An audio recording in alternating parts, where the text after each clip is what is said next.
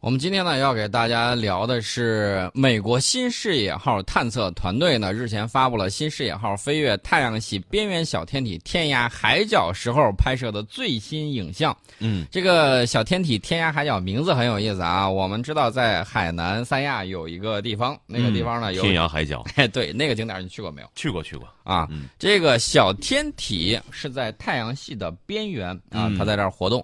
那么这也是迄今为止人类看到天涯海角最清晰的模样。我们知道很多游客去三亚的时候，到了天涯海角会拍照，拍完对照之后会有一丝不是惆怅，嗯他是觉得 就就这几块石头吗？啊，是 还希望有更好看的这个景点。但是当然太阳系的这个天涯海角肯定不是我们想象的那样啊。，对，这个太阳系的天然海角呢，表面呈淡红色嗯啊，给它拍个照片儿，然后一看，两个球体连接构成，外形有点像什么呢？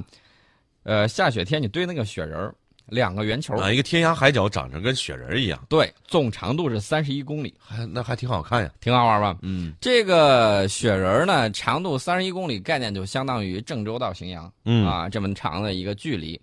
那么两个球体中呢，直径七公里比较大的这个球体表面有一个坑，这个坑不是我敲的，嗯，啊呃那是谁敲的？谁敲的也不是我 敲的，也不是你敲的啊，这个坑极有可能是遭到了什么那样的撞击陨石啊什么啊的。。然后呢，这个照片呢拍的很精细啊，就能看到这个地区地形细节啊，包括有很多直径大概零点七公里的小坑。嗯这个天涯海角两个球体呢，显示了一些有趣的不明来源的这种明暗模式。两个球体中间的连接部位尤其引人注目，它俩到底是怎么连到一块儿的？啊，这些呢都为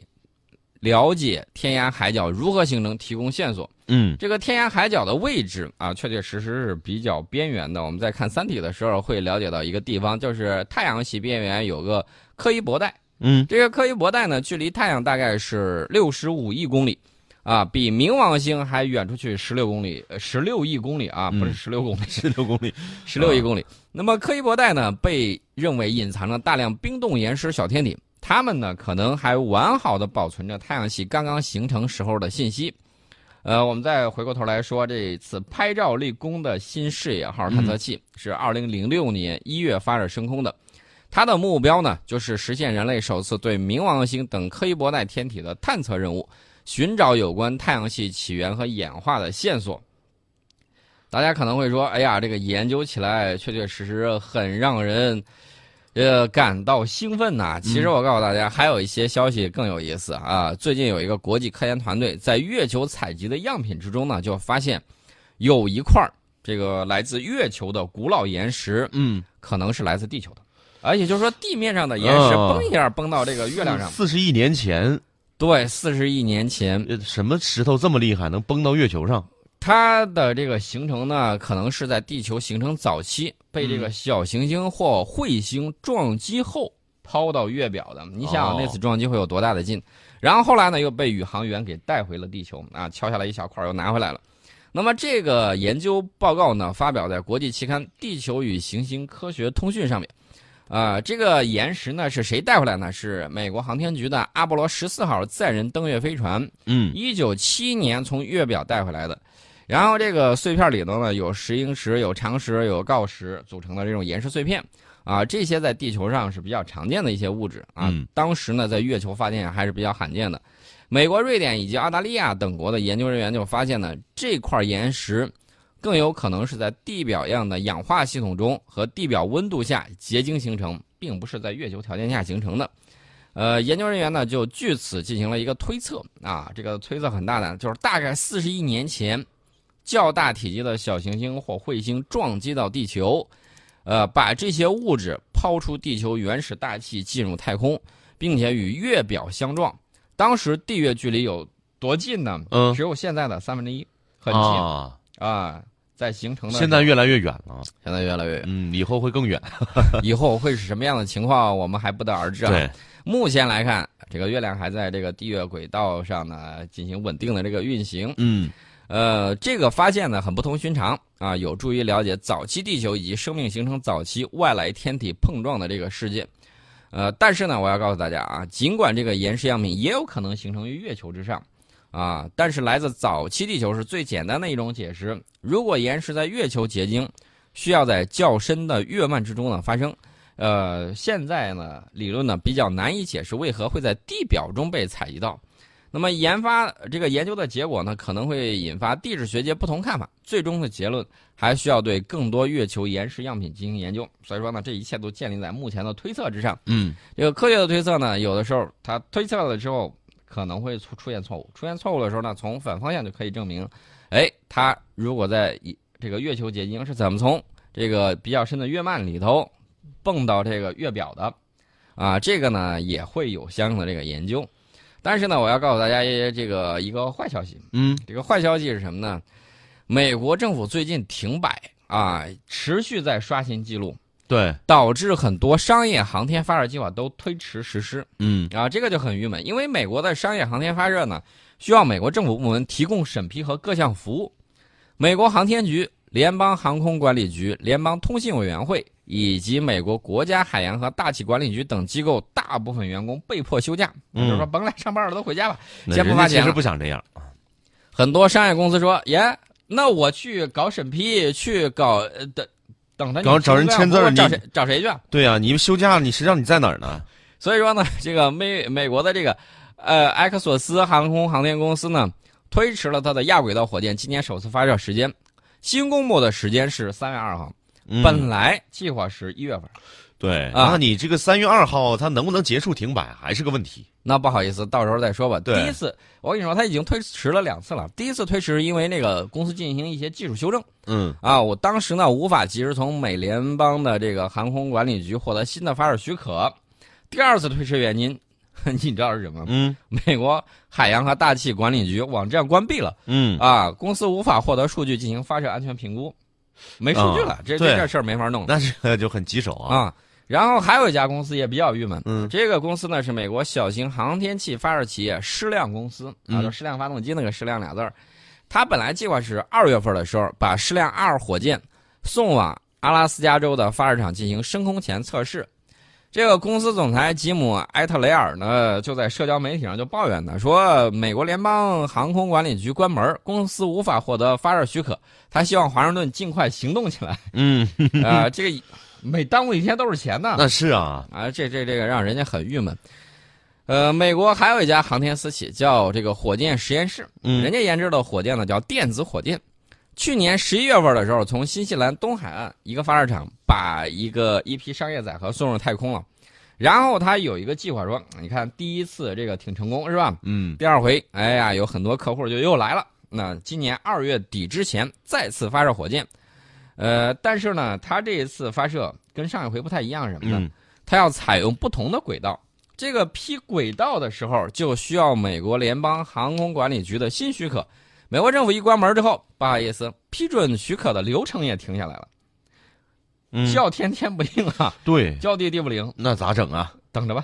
等就只能等，没办啊法。想上天的上不去，上了天的没法工作。那上了天 他想下来，估计这会儿还下不来呢。啊幸亏没有想下来的啊。这个 SpaceX 公司就是美国探太空探索技术公司猎鹰嗯九号火箭，上个月把六十四颗小型卫星送入太空。它其中有一个载荷是什么呢？轨道反射器。嗯，这个轨道反射器呢，是美国艺术家特雷弗·帕格林设计的太空艺术品。这个太空艺术品，呃，当时想起来还是比较有很有创意的。嗯他计划呢是在太空中开展开一种反射材料，供地面观看啊，嗯就是一种太空行为艺术嗯啊，把这个光线转过来。那么，美国联邦通信委员会此前表示，要确认轨道反射器不会影响其他卫星工作啊，这个理理所当然，你不嗯能影响到其他卫星嘛，对不对？啊然后他说，只要能够确认你不影响，我就批准你这颗卫星开始工作。然后呢，确认过眼神之后，发现确认不了。呃，确认过眼神的时候，发现他闭眼了，因为啊美国政府关门之后审批流程中 断。这颗那啊这颗卫星预计只能在近地轨道上运行三个月，现在留给它的时间不多了。嗯，上去之后，上个月上去的，啊它只有三个月寿命。对他如如果再停牌两个月，等于白上去了呃，目前来看啊啊，十二月上去，啊。寿命三个月，我们按从一月开始算，一月、嗯二月、三月，嗯，现在一月快过，一月快，过完了，还有两个月，还有两个月，对，再停摆一对十五天，嗯再停摆十五天，年都过完你了，咱三这个儿年月都。所收集的这些数据，一个月都用 不了，对吧？有一个月用不了。呃呃，这颗卫星我嗯我估计大概率啊，嗯，可能是要浪费了。要那有浪可费能，很有可能啊。呃，即便是说不浪费，不好意思，地面氧观赏，那时间这也嗯不是多一个嗯害人害己的事儿嘛？呃，太害人了。然后这个美国，呃，不是不是美国的，这个这回是英国的。嗯英国维珍银河公司呢，本来它不是主打太空旅游的嘛，嗯，最近说啊，我裁员呐，裁员四十个人，呃，裁员四个十个人，是从测试项目转型太空旅游了嗯啊。这个裁员呢数量呢不到公司员工总数的百分之五，除了这个维珍银河公司的员工之外呢，还有来自于 The Space Jeep 的这个公司。嗯这个后者这个公司专门为替这个维珍银河制造和维修飞船的嗯啊，把人家的这个人裁了裁，裁了之后呢，他是分离了这个小团队的成员，嗯然后呢，近期发展之后，驱动公司转型成商业运营啊，也就是说我要挣钱了。然后呢，今年引入一些新的技能，提供空间。呃，然后呢，也希望在今年年中的时候进行商业发射。这个英国维珍银河公司呢，在去年十二月完成了有史以来他自己啊，嗯公司历史上有史以来最长的火箭动力飞行，把首批这个宇航员送到了太空边缘。这个是距离太空旅游的这个目标呢又近了一步。这个维珍银河公司的飞船联合号上的两名飞行员呢，也成为这个公司历史上进入太空边缘的第一批宇航员。啊、而且维珍银河母公司的这个维珍集团，嗯呃，它的这个创始人理查德·布兰森呢，亲临现场观看了这个他公司历史上的这个历史性时刻。嗯当然了，还有有一些这个定制的宇航服啊、定制的这个靴子呀、什么之类的。呃，据说这个舒适性和实用性都比较强啊，不会影响每个银这个维珍银河宇航员享受这种无与伦比的，他自己形容的啊无与伦比的这个美好体验。啊、当然了，我们看到这个商业航天呢，还是很好玩的，也很重要。嗯嗯，我们再看看其他啊，其他都有一些什么样的这个最新的动态。我们好好长时间没聊印度了吧？啊，是，估计朋友们、网友们应该很想听。对，我网友们都非常期待啊。我们讲印度的时候，也要这个实事求是啊，客观一点讲。印度空间组织，呃，印度空间研究组织呢，在二十五号的时候有一项这个消息宣布啊，我今天才注意到，呃什么消息呢？就是他在刚刚完成的一项发射任务之中，首次使用火箭第四级把这个卫星送入轨道。嗯大家要注意了，目前很多火箭只有三级啊，对啊，他用这个第四级是，四级火箭非常非常的少。嗯因为多一级通常意味着火箭在组装发射方面呢更加复杂。对，呃，之前呢也有人类设想搞那种多级的，特别多。理论上来讲啊，它可能可以搞无数级多嗯理。论上肯定啊没问题。然后呢，一下一下发射，然后一点一点的加速。嗯，但是实际上，四级火箭嗯在历史上出问题的特别的多，是吧？因为这个它组装发射结构方面，嗯，它出现问题的概率是成倍增加的。那为什么现在还需要四级火箭？呃，只有它，只有它啊只只有它中美俄这都不用了。都都不用，都用啊三级的。当然了，这个印度的这个想法呢，有的时候你你不太能容易理解，我也不太容易理解。反正人家是搞把这个事儿搞成功了。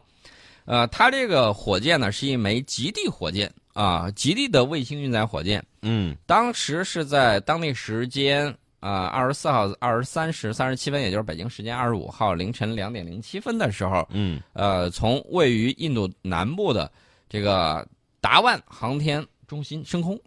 十三分钟之后，先把一颗卫星送入距离地球二百七十四公里的预定轨道。随后呢，它火箭第四级启动，在发射之后大概一百分钟的时间呢，嗯把另外一颗卫星送入了距离地球四百五十三公里的轨道。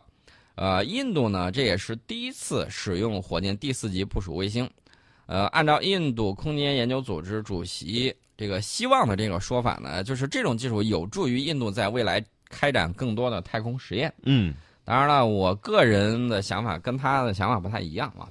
呃，大家也知道，这个印度它的这个弹道导弹嗯射程相对来说比较近。嗯，啊，只要是洲际的一万公里以上的这种，不好意思，还没有。还没那么有。他的这个想法呢，可能在三级的这个射程方面，他觉得不太靠谱。那怎么办呢？他的想法可能是啊，啊，弄成四级，这样的话呢，可以增加投射的这个距离。我个人是这么想的，嗯，呃，也就是说，在解决三级射程的这个问题上不好弄，有他可能啊灵机一动嗯啊，搞成四级，哪怕复杂一点儿，但是呢，我先让这个距离增加再说啊，先我打过去再说，先打回去再说，打得准打不准那咱另说，是吧？啊，那个问题可以慢慢解决，先解决有无问题，然后再解决先其他过问去题。，对，所以我认为他可能有这方面的想法。当然了，我们不能以君子之心夺某人之腹啊。对，我们来讲一讲一些真正的科技。为什么讲真正的科技呢？这个我告诉大家，以后我们的目光越来越多的会关注到这个太空。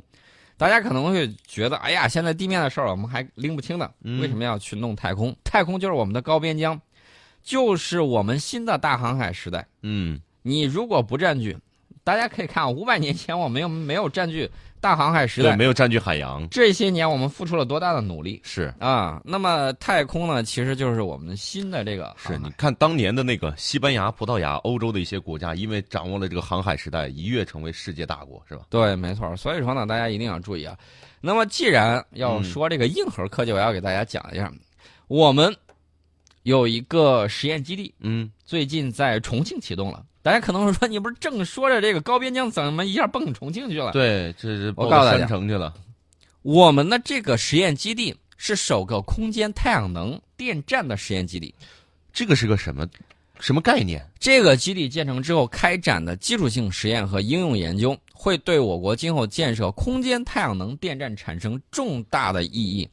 此外呢，空间太阳能电站系统项目的地面验证平台也将在西安落成啊，一个重庆，一个西安。嗯，这个在西安落成的这款空间太阳能电站系统项目呢，要对空间太阳能电站的功能与效率进行系统的验证。那么问题来了，什么是空间太阳能电站？为什么要在太空建造太阳能电站？嗯，怎么去建造空间太阳能电站呢？这个我们在半点报时广告之后跟大家聊一聊我们的硬核黑科技。